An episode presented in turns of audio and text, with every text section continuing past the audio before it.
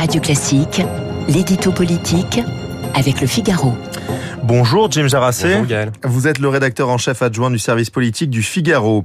Alors Emmanuel Macron devait célébrer euh, aujourd'hui à Bormes-les-Mimosas le 78e anniversaire du débarquement en Provence. La cérémonie est reportée à vendredi à cause des intempéries.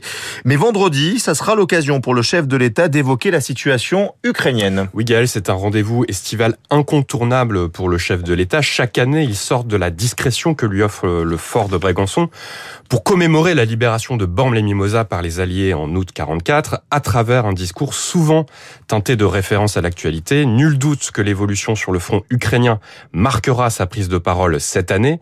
Le chef de l'État s'est d'ailleurs entretenu hier avec le président ukrainien Volodymyr Zelensky avant d'appeler au retrait des forces russes de la centrale nucléaire de Zaporizhia. C'est l'une des rares informations qu'a laissé filtrer l'Élysée sur l'agenda du chef de l'État pendant sa longue pause estivale qui est largement consacrée aux affaires diplomatiques. Lundi, Emmanuel Macron a aussi annoncé le retrait du dernier soldat français au Mali, mettant un terme à neuf années d'intervention sur ce théâtre sensible du Sahel.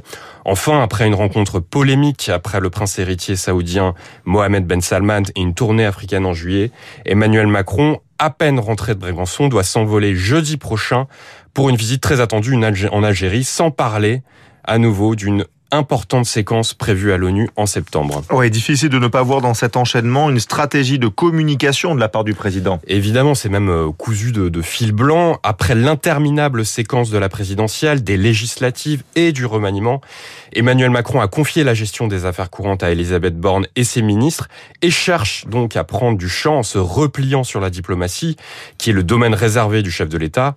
Une manière de s'éloigner des sujets trop abrasifs dans l'opinion publique, pouvoir d'achat en tête, et de prendre de la hauteur vis-à-vis de ses adversaires politiques. Alors tous les présidents ont usé de cette stratégie en leur temps. Jacques Chirac avec le, refus d'intervention en Irak, sur lequel il a d'ailleurs surfé pendant la quasi-totalité de son second mandat.